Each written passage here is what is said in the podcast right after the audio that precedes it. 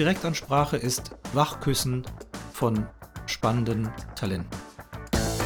Helden der Arbeit. Wie werden wir 2030 arbeiten? Der Podcast zur Zukunft der Arbeitswelt von Daniel Schaffelt und René Tillmann. Hallo und herzlich willkommen zu einer neuen Folge Helden der Arbeit. Guten Tag, lieber Daniel. Ich grüße dich. Guten Tag, lieber René. Ich grüße dich auch. Und ich grüße natürlich auch unsere Heldinnen und Helden der Arbeit. Genau, das mache ich auch. Wir sind schon bei Folge 89. Ist dir das eigentlich bewusst? Ja, ich denke, nächste Folge, nächste Folge haben wir eine Jubiläumsfolge. Du denkst auch jeden Tag drüber nach. ja. ja, aber trotzdem, also ist schon beachtlich, wenn man bedenkt, dass wir vor, ich glaube, drei Jahren, nee, Quatsch. Wir haben relativ, wir also wir haben so vier, sechs Wochen vor dem Lockdown gestartet. Also genau. Januar 2020 war das oder Ende Januar Doch, 2020. Jahre.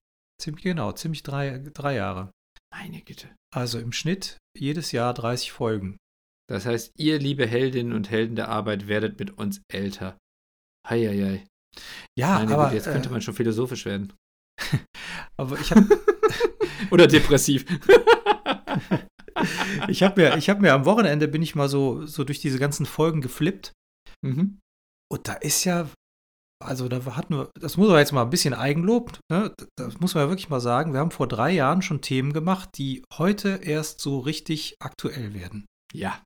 Oder Dinge vorhergesagt, wo wir überzeugt waren, dass das so kommen wird, ähm, wo wir zwar eher gesagt haben, na, da sind vielleicht fünf bis sieben Jahre, aber äh, mittlerweile sind sie nach drei Jahren schon präsent oder so präsent, dass sie wenigstens in einem Jahr mehr oder weniger in den Alltag einziehen werden. Das ist schon interessant. Ja, also da habe ich auch noch neulich wieder drüber nachgedacht, weil tatsächlich ist es schon beeindruckend, wie hoch die Geschwindigkeit der technischen Entwicklung im Moment ist. Und sie wird ja immer noch schneller werden. Das ist ja auch etwas, was wir auch als Menschen einfach so schwer begreifen, diese exponentielle Entwicklung, weil selbst wenn wir jetzt zurückblicken und denken, meine Güte, ist es in den letzten drei Jahren schnell gegangen, wenn man sich wiederum anhört, was wir vor drei Jahren prognostiziert haben und dass wir das irgendwie für die nächsten sieben, acht Jahre vorhergesagt haben und es jetzt nach drei Jahren gekommen ist, so dann könnte man jetzt ja denken, okay, dann in drei Jahren wird es dann irgendwie doppelt so gut sein, aber in Wirklichkeit wird es wahrscheinlich fünf oder sechsmal so krass sein. Und deswegen in den nächsten Jahren werden wir noch krasse Entwicklungssprünge gerade im Bereich KI sehen und wir werden eine wahnsinnige Zunahme an Automatisierung sehen. Und deswegen bin ich auch sehr gespannt, wie unsere Prognosen für das Jahr 2023 sich am Ende bewahrheiten. Die ja, haben wir in der ja, letzten Folge, genau. Genau, also wer nicht gehört hat, bitte einmal nachhören. Die Schnapszahlfolge 88. Ja, und ich glaube sogar, also eine Prognose, die wir gemacht haben, habe ich jetzt mit einem Freund besprochen, der sich mit diesem Thema extrem gut auskennt und eigentlich auch schon bestätigt hat, dass er es genauso sieht. Nur vielleicht mal ein kleiner Spoiler wir werden wahrscheinlich dieses Jahr ein neues Social Network sehen, was die Bühne betritt.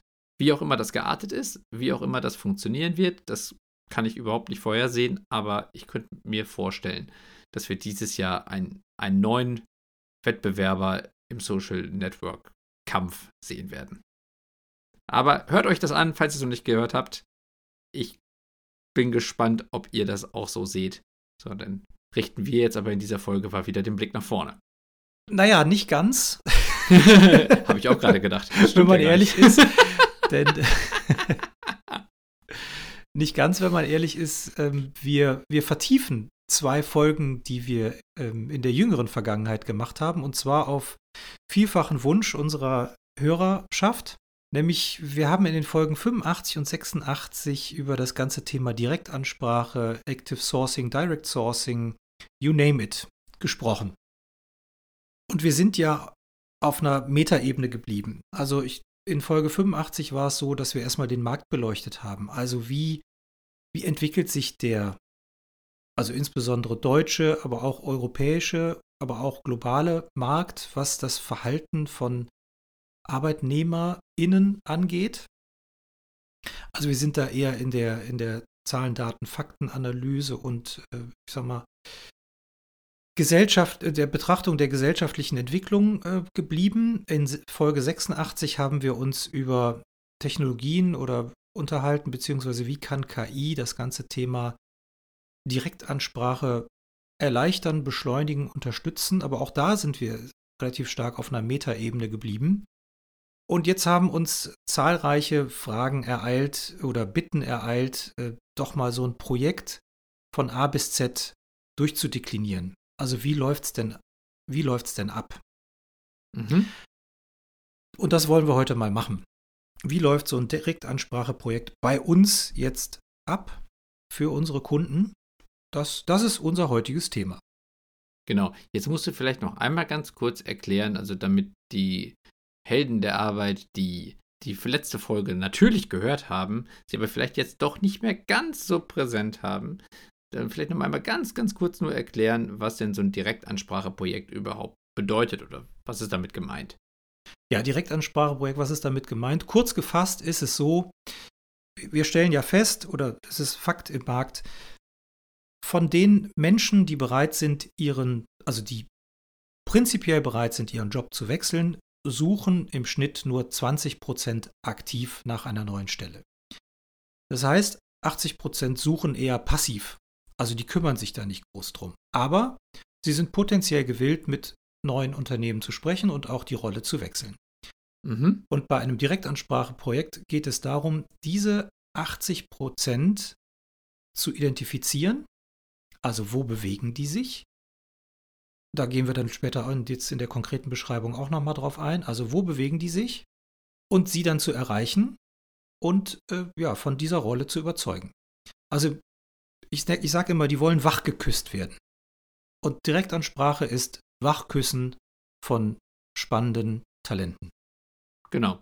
Okay, also insgesamt erstmal ein Thema, was in der aktuellen Zeit immer relevanter wird, weil wir hatten da ja auch schon drüber gesprochen, diese Bequemlichkeit, die sich mittlerweile in allen Bereichen des Lebens immer mehr manifestiert, also dass ich halt als Mensch erwarte, dass Technologie mir das Leben erleichtert, macht sich halt eben auch in der Jobsuche bereit oder beziehungsweise in der Karriereentwicklung. Auch da erwarten die Menschen immer mehr, dass die Unternehmen sich an sich, an sie wenden und nicht umgekehrt.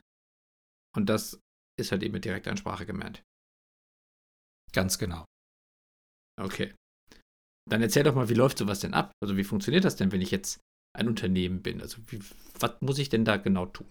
Ja, ich würde ich würd gern erstmal so, so, ein Basis, so eine Basis legen. Ähm, ja. Also, wir, wir sind ja die beiden Gründer von HighJob. Mhm.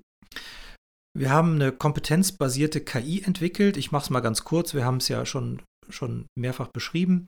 Wir haben eine kompetenzbasierte KI entwickelt, die ähm, sowohl die Qualifikation in Jobs versteht, als auch Lebensläufe äh, gesamtheitlich versteht und sie in einen inhaltlichen und auch in einen chronologischen sinnvollen Kontext bringen kann.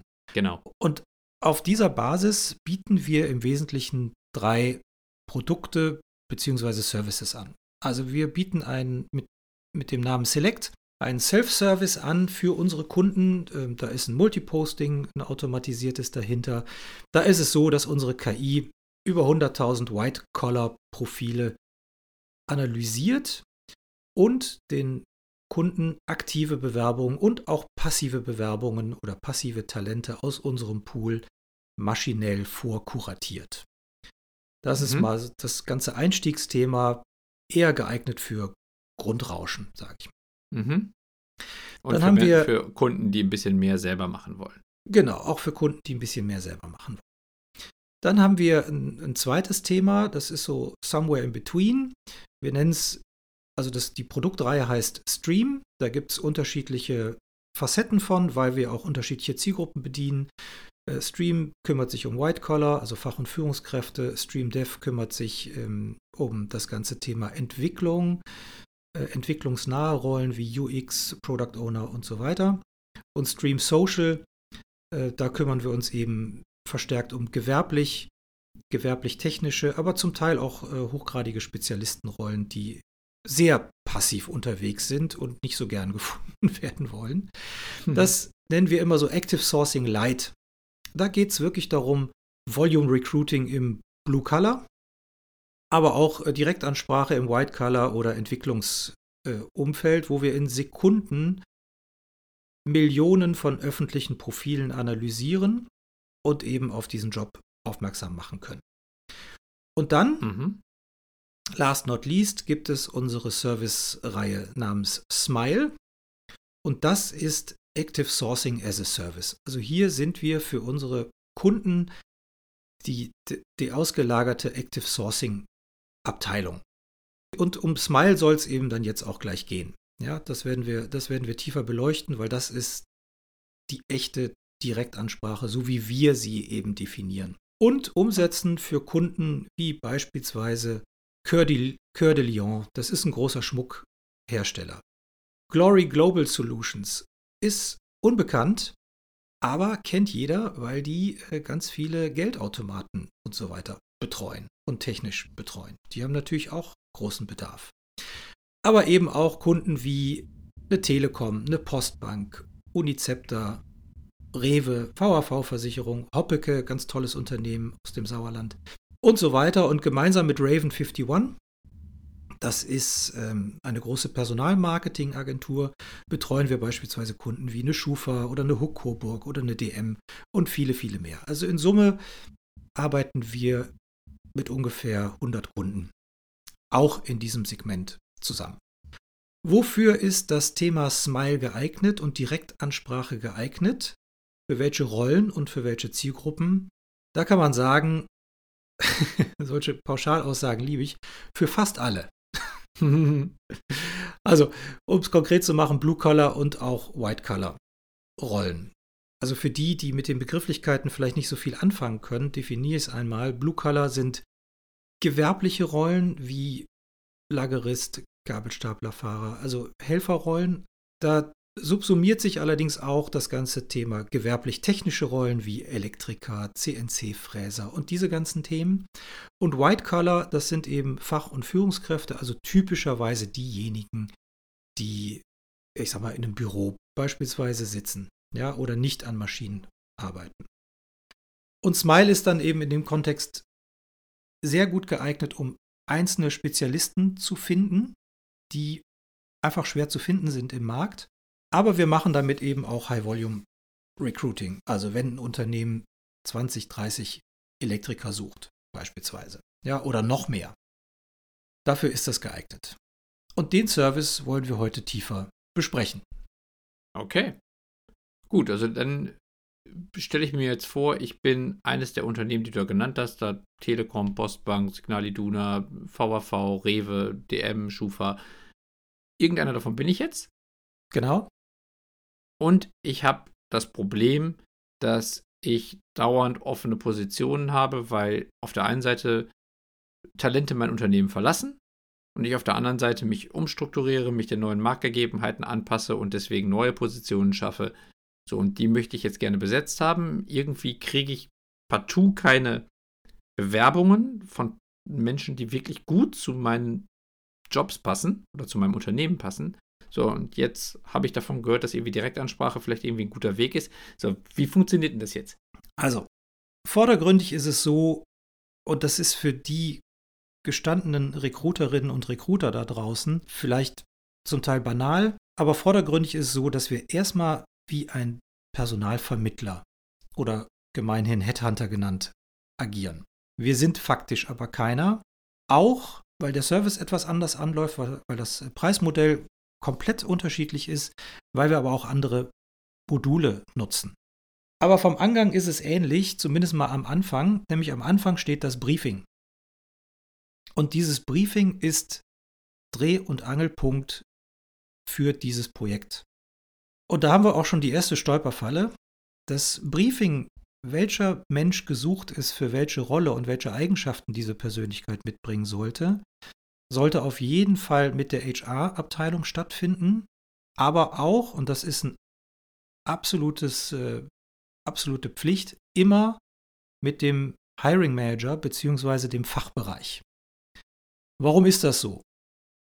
Der Hiring Manager oder der Fachbereichs oder die Fachbereichsleitung sind am Ende immer diejenigen, die den Daumen heben oder senken. Ja, so martialisch das sich jetzt anhört.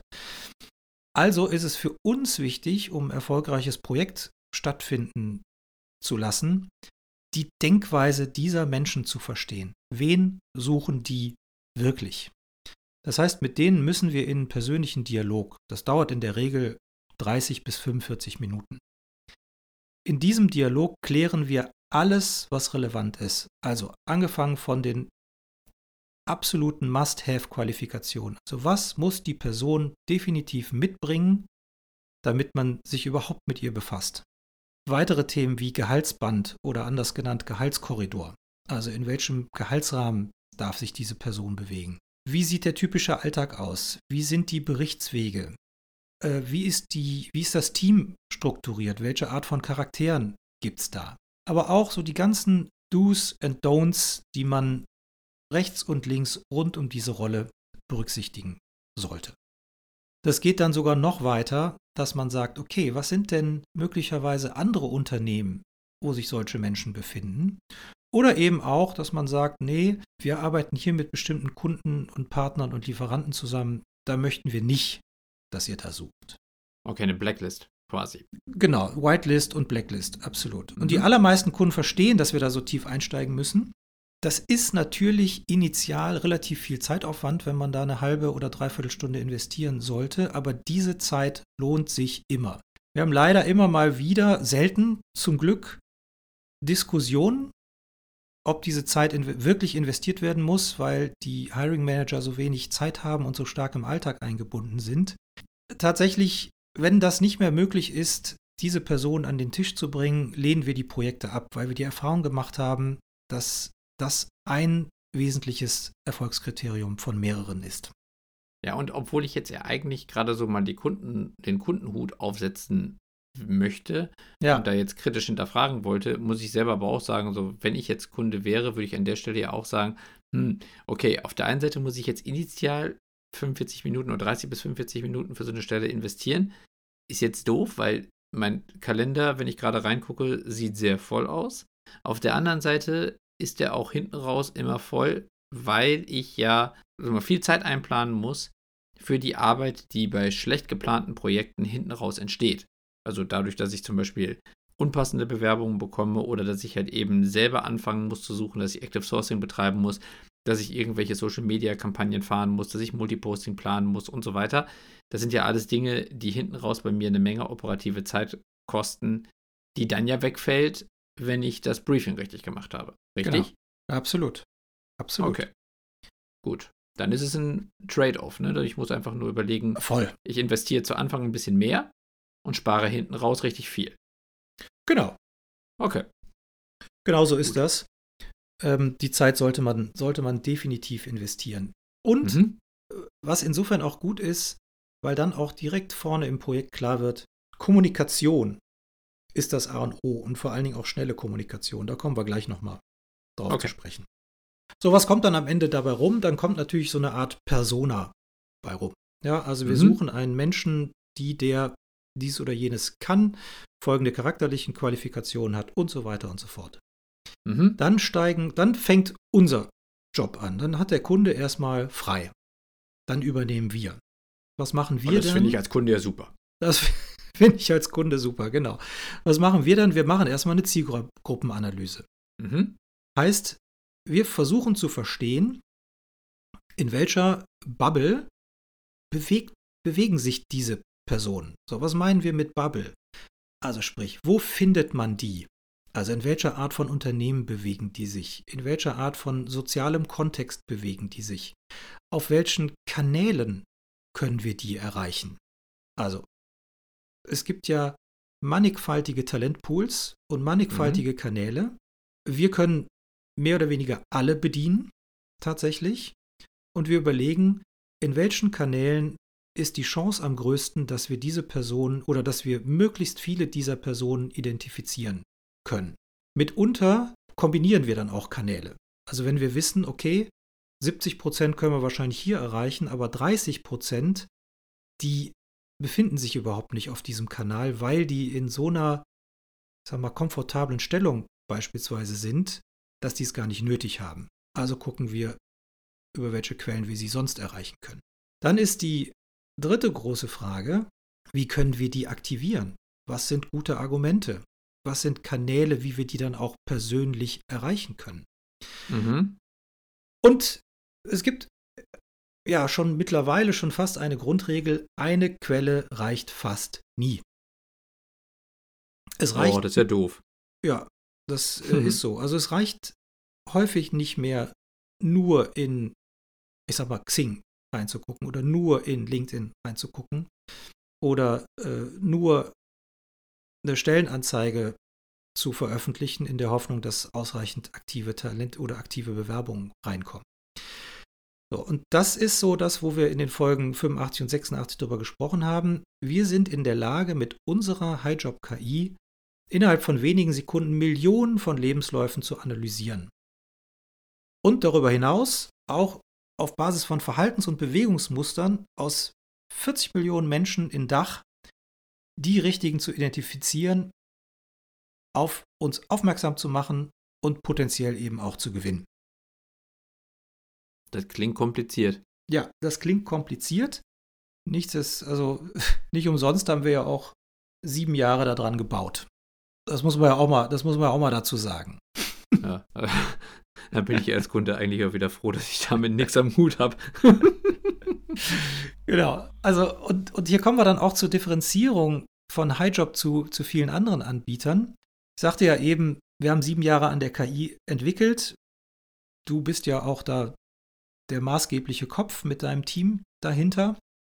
Haben wir ja auch schon viel darüber gesprochen. Ja. Und wir sind eben damit in der Lage, viele Talentpools zu analysieren.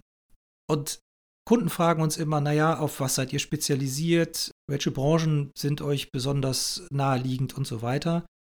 Wir können von uns behaupten, bis auf ganz wenige Ausnahmen, die ich auch gleich nenne, dass wir sowohl zielgruppenagnostisch als auch Jobrollenagnostisch als auch branchenagnostisch agieren. Es gibt natürlich ein paar Ausnahmen, äh, die kommunizieren wir auch unseren Kunden immer ganz offen. Eine Ausnahme ist beispielsweise Medizin. Ja, oder Lehrer. Oder Lehrer, genau. Also Kinderfortbildung oder Kinderbildung, Erwachsenenbildung, Medizin, das sind so, ja. das sind so Themen, da sind wir noch nicht so wahnsinnig gut drin. Noch nicht. Genau. Noch, noch. Also wenn wir von Medizin sprechen, reden wir eben von den, von den Chirurgen und den äh, Anästhesisten und so weiter. Pflege ist durchaus ein Thema, das wir bedienen. Ja, jetzt setze ich mal ganz kurz eben den Kundenhut ab und ja. den KI-Hut auf. Wir lernen ja, unsere KI lernt ja jeden Tag dazu. Und wir arbeiten mittlerweile wirklich mit Milliarden von Datenpunkten. Und die werden auch immer komplexer, die Beziehungen werden immer komplexer. Und natürlich findet auch sowas wie Medizin oder Lehre in diesen Datenpunkten statt, auch immer stärker für uns. Dementsprechend wird es auch nur noch eine Frage der Zeit sein, bis wir diese Themen auch ausreichend gut abbilden können. Im Moment ist es noch nicht ganz so stark wie in eben all den anderen Bereichen, die du angesprochen hast. Ja. Was auch mehr oder weniger bedeutet, fast alle anderen Bereiche sind bei uns mittlerweile kein Problem mehr. Genau. So, jetzt habe ich wieder den Kundenhut auf. Ja, sehr gut. also können wir doch durchaus selbstbewusst behaupten, uns entgeht keiner. Also keiner in Anführungszeichen, aber die allermeisten, ja. die allermeisten können wir identifizieren. Und das Allerbeste ist, über diese ganzen Module, die wir da fahren und über die ganzen Module, über die wir hinweg analysieren, erreichen wir sowohl die aktiven, aber viel, viel wichtiger eben auch die passiven beziehungsweise die latent Suchenden. Also das Verhältnis 20-80. 20% aktiv, 80% latent Suchende.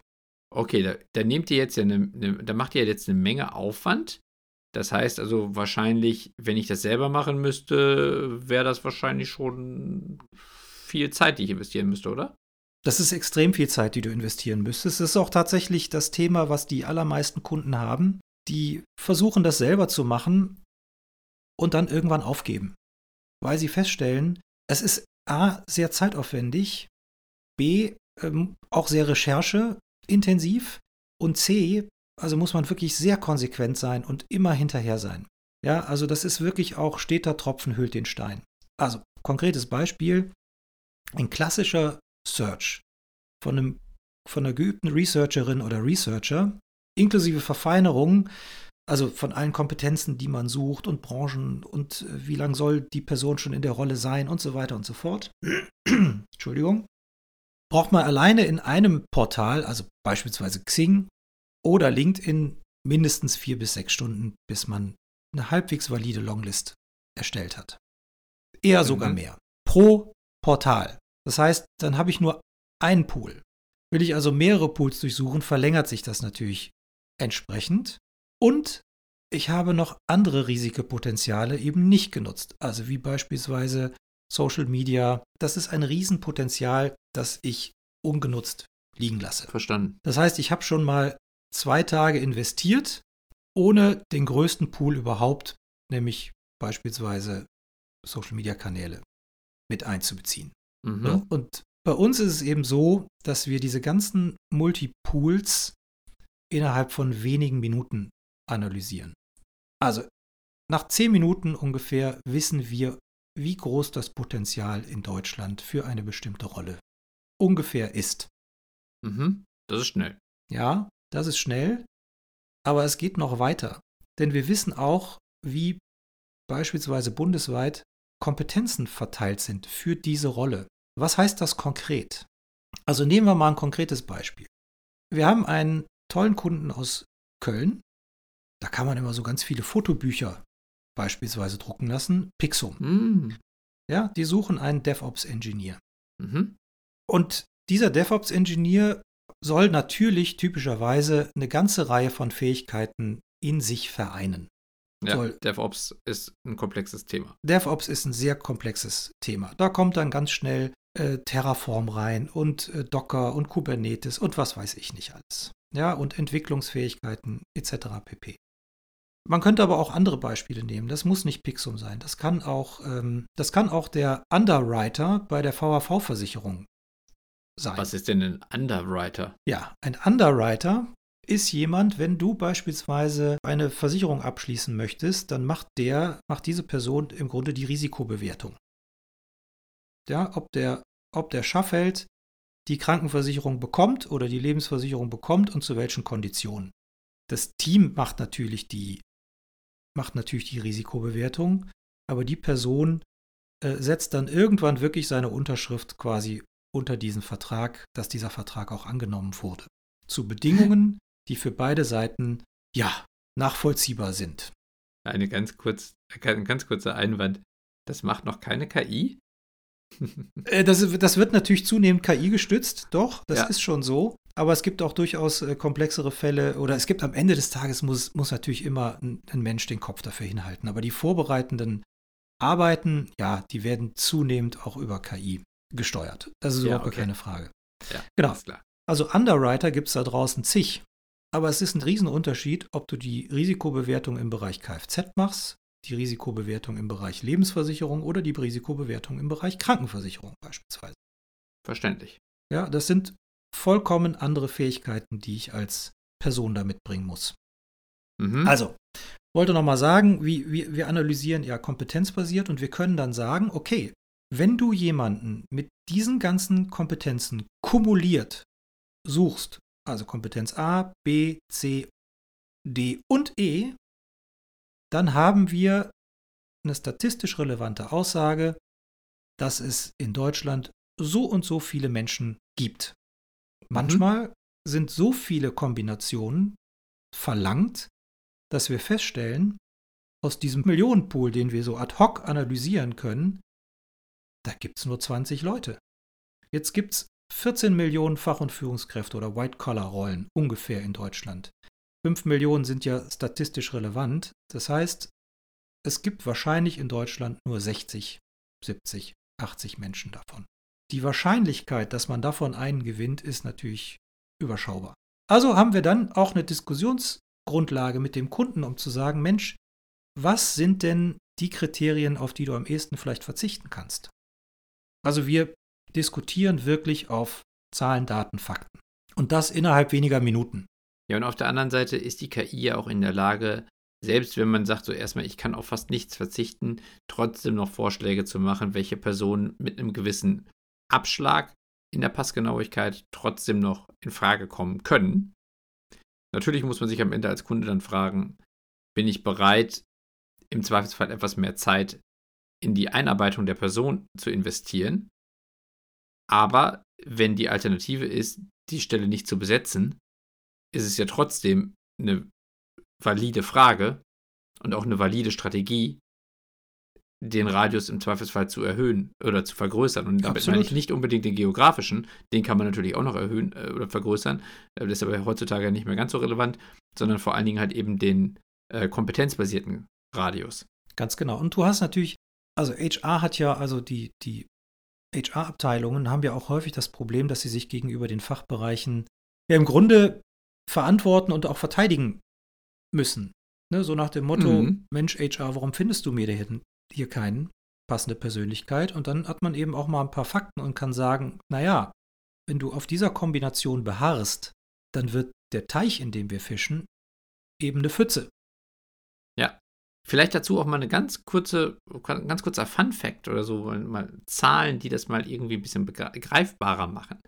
Wenn wir einen Job analysieren mit den Qualifikationen, die da üblicherweise hinterstehen, so wie du es gerade beschrieben hast, mhm. dann passen von all den Talenten, die wir analysieren können, in der Regel nur 0,2 Prozent so gut zu einem Job, dass sie für uns überhaupt in Frage kommen, weiter analysiert zu werden. Das heißt also von. Wow, das ist nicht so wahnsinnig viel. Das sind von 1000 Leuten sind es zwei. Ja. Das heißt also, auch wenn ich jetzt das selber machen würde, muss ich selber in der Lage sein, das so weit runter zu filtern, dass ich diese zwei finde aus einem Pool von 1000 Menschen. Und übrigens, wenn wir den Filter nur erhöhen würden, dass wir zum Beispiel sagen, wir nehmen alle Personen, die mehr als 30% zu diesem Job passen. Also wir haben halt ein komplexes Modell, mit dem wir das berechnen, aber am Ende ist es ja immer irgendwie ein Wert und dieser finale Wert ist halt eben bei uns ein Prozentwert von 0 bis 100. Nur wenn wir sagen, über 30% selbst dann sind es nur 3 Von, also selbst dann wären es von den 1000 nur 30 Personen. Und da sind wir schon nur noch bei 30% Passgenauigkeit. Das heißt also, wenn wir noch ein Stück höher gehen, bei uns in der Regel fangen wir bei 75, 80 Prozent an, dann sprechen wir nur noch von 2 von 1000. Ja. Und das über alle Jobs. Ne? Also das ist jetzt nicht äh, nur, weil wir jetzt gerade von DevOps und Engineering nein, nein, nein, von anderen weiter genau. sprechen. Das, ja. ist, das ist bei allen Jobs also statistisch eigentlich immer eine verhältnismäßig ähnliche Verteilung. Natürlich gibt es in manchen Positionen nochmal deutlich mehr Personen, die sowas können. Ähm, aber grundsätzlich ist es der statistische Durchschnitt. Ja.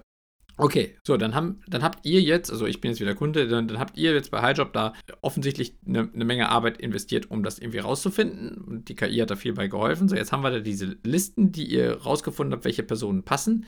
So, was macht er denn jetzt damit? Also, was machen wir damit? Jetzt kommt der zweite große wichtige Teil, nämlich die menschliche Komponente. Mhm. Und die ist extrem wichtig. Also wir haben jetzt sehr viel Zeit gespart, indem wir aus Multitalent-Pools die richtigen Menschen auf einer sogenannten Longlist identifiziert haben. Und jetzt sehen wir zu, dass wir die persönlich erreichen. Über mhm. welchen mhm. Kanal oder welche Quelle auch immer. Das ist natürlich alles immer DSGVO-konform. Mhm. Gar keine Frage. Äh, von daher muss man dann eben auch unterschiedliche Kanäle nutzen, um diese Menschen zu erreichen, je nachdem, was wir dürfen. Mhm. Aber allem ist eines gleich, nämlich es ist immer ein persönlicher Kontakt und es ist immer ein individueller Kontakt. Also heißt, es gibt immer eine persönliche Ansprache, die individuell formuliert ist. Konkretes Beispiel. Also wir suchen vielleicht Junior-Entwicklerin oder Entwickler. Ja? Die Person studiert noch, ist aber jetzt im Sommer fertig, mhm. arbeitet aber schon seit drei Jahren als Freelancer. Passt aber ansonsten ganz hervorragend, ja, bis auf mhm. das Thema Freelance. Jetzt könnte man annehmen, dass man diese Person nicht ansprechen sollte, weil sie ist ja Freelancerin und hat möglicherweise kein Interesse, in eine Festanstellung zu gehen. Mit, aber vielleicht verdient sie sich ja auch nur das Geld für das Studium. Kann ja sein. Klar. Das heißt, in der Ansprache gehen wir zum Beispiel auf so eine Situation ein und sagen, Mensch, du passt ganz hervorragend oder sie passen ganz hervorragend, je nachdem.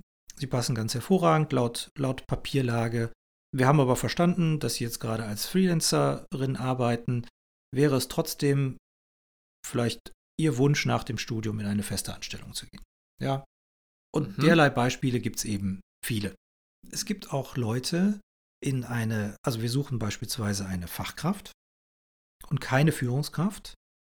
Und es gibt dann eben Leute, die äh, auch ganz hervorragend passen, wo wir auch feststellen, dass die, oder aber die jetzt zum Beispiel in der Ab Gruppenleitung oder Abteilungsleitung gegangen sind, dort aber noch nicht so lange sind, beispielsweise, und in der Projektbeschreibung darlegt, dass sie noch einen relativ starken Hands-on-Angang in ihrer Rolle hat.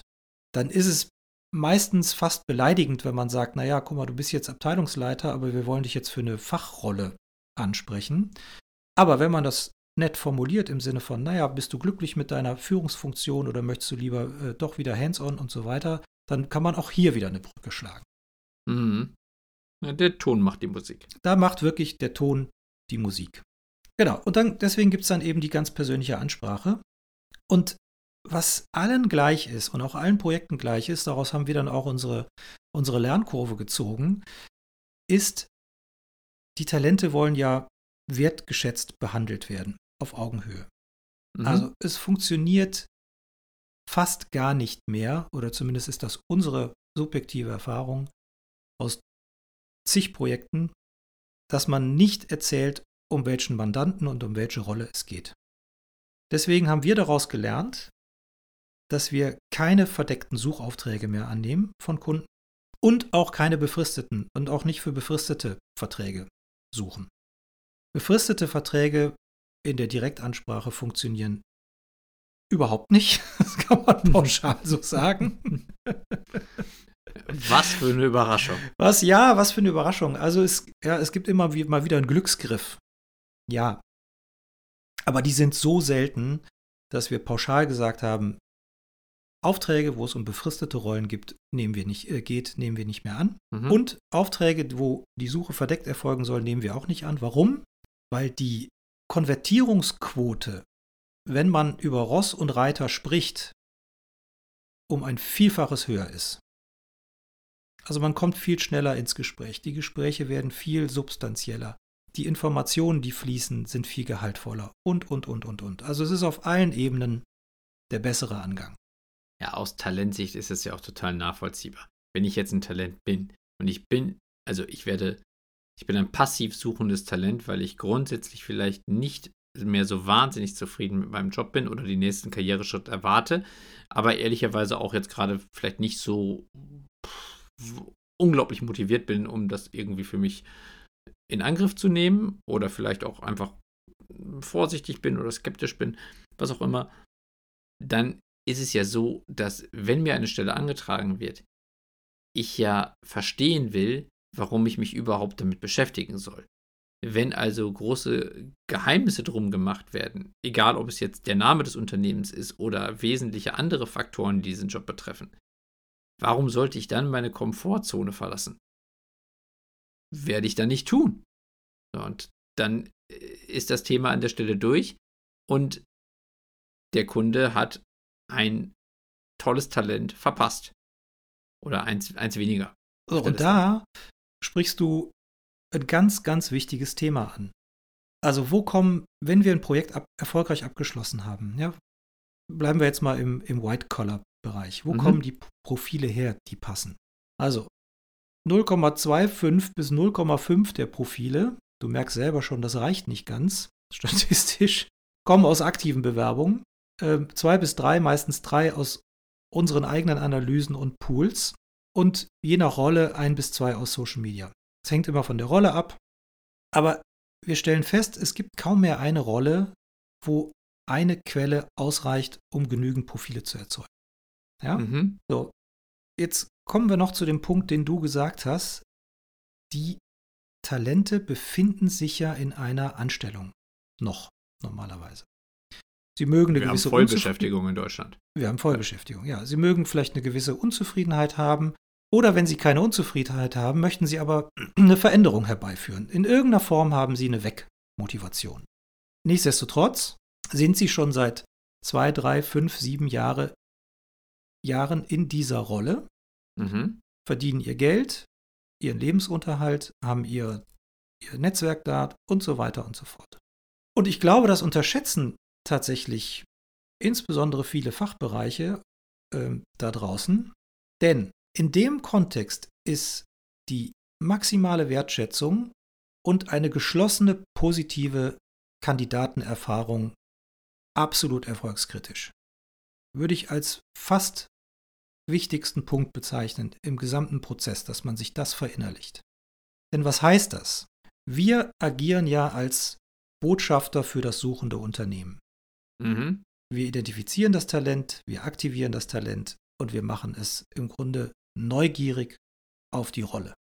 Und jetzt muss man sich mal in die Position des Talents versetzen.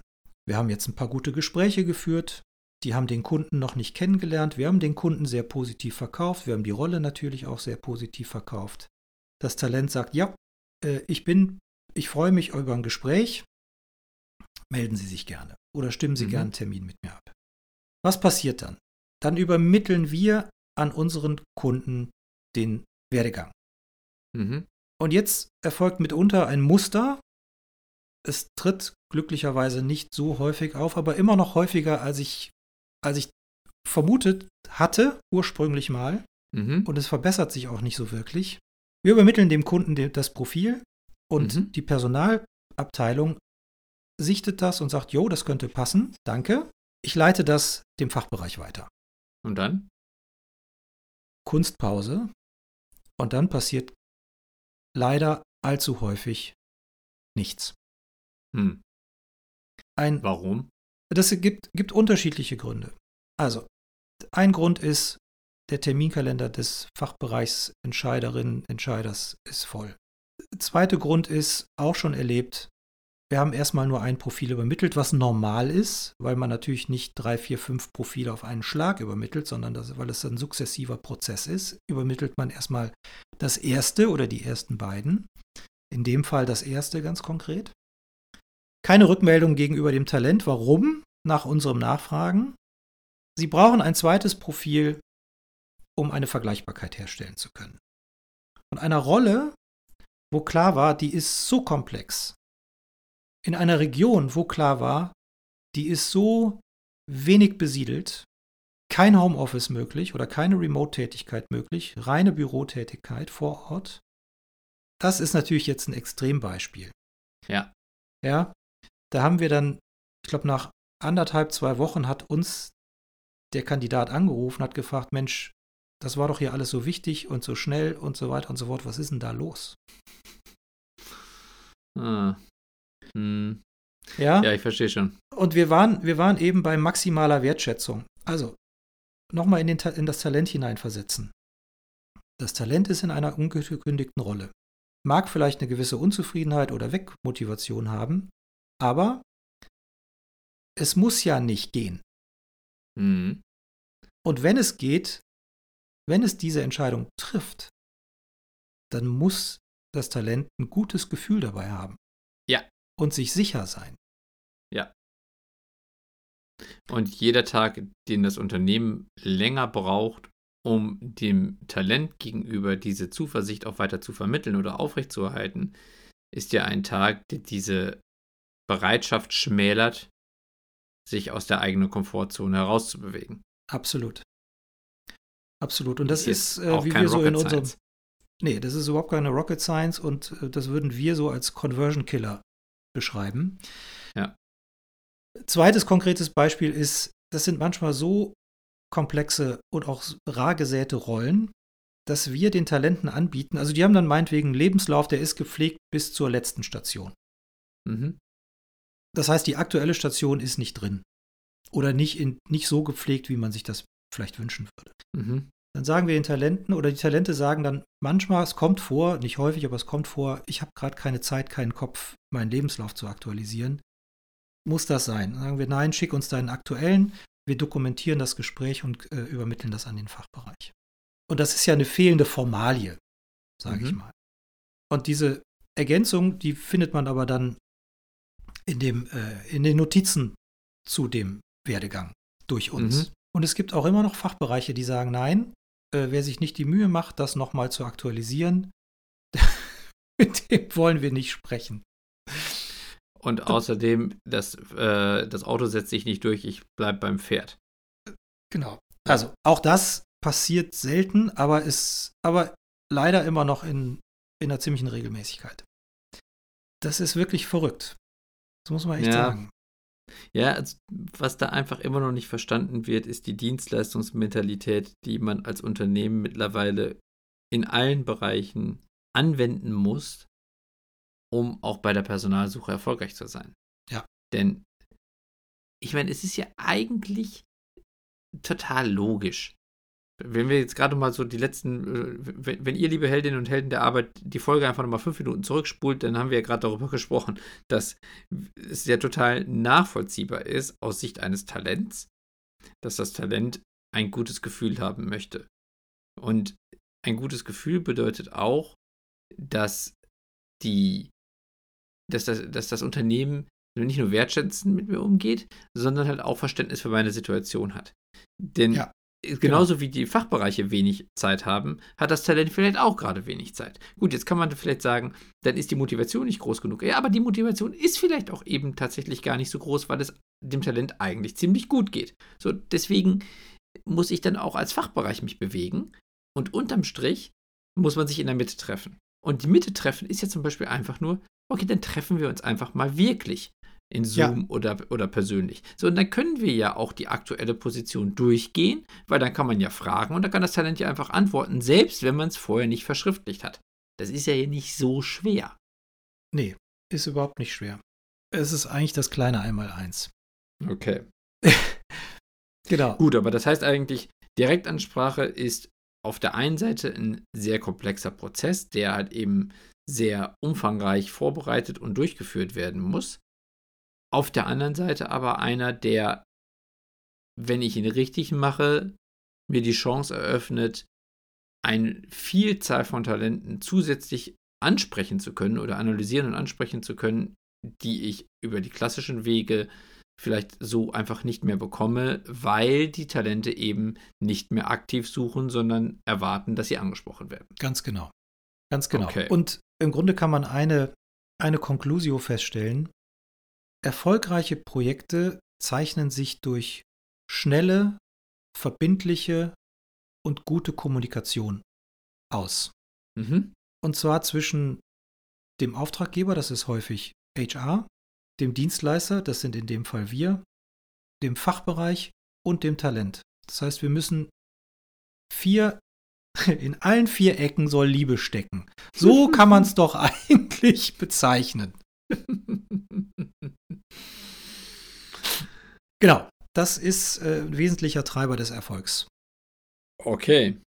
So, dann bin ich ja mal gespannt, wie ihr, liebe Heldinnen und Helden der Arbeit, das seht.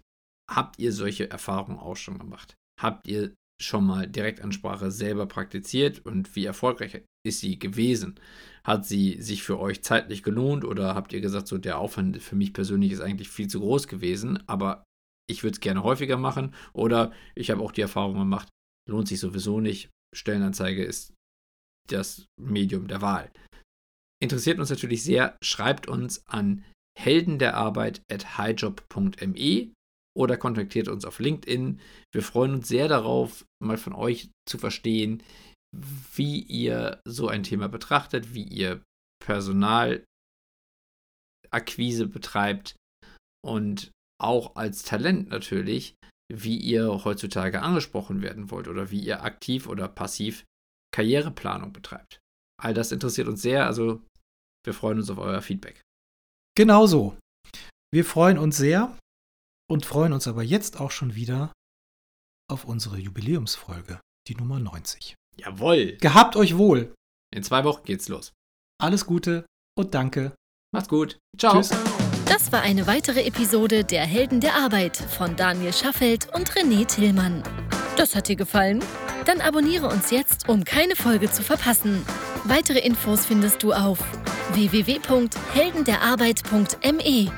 Ach ja, eine Bewertung wäre ein Träumchen.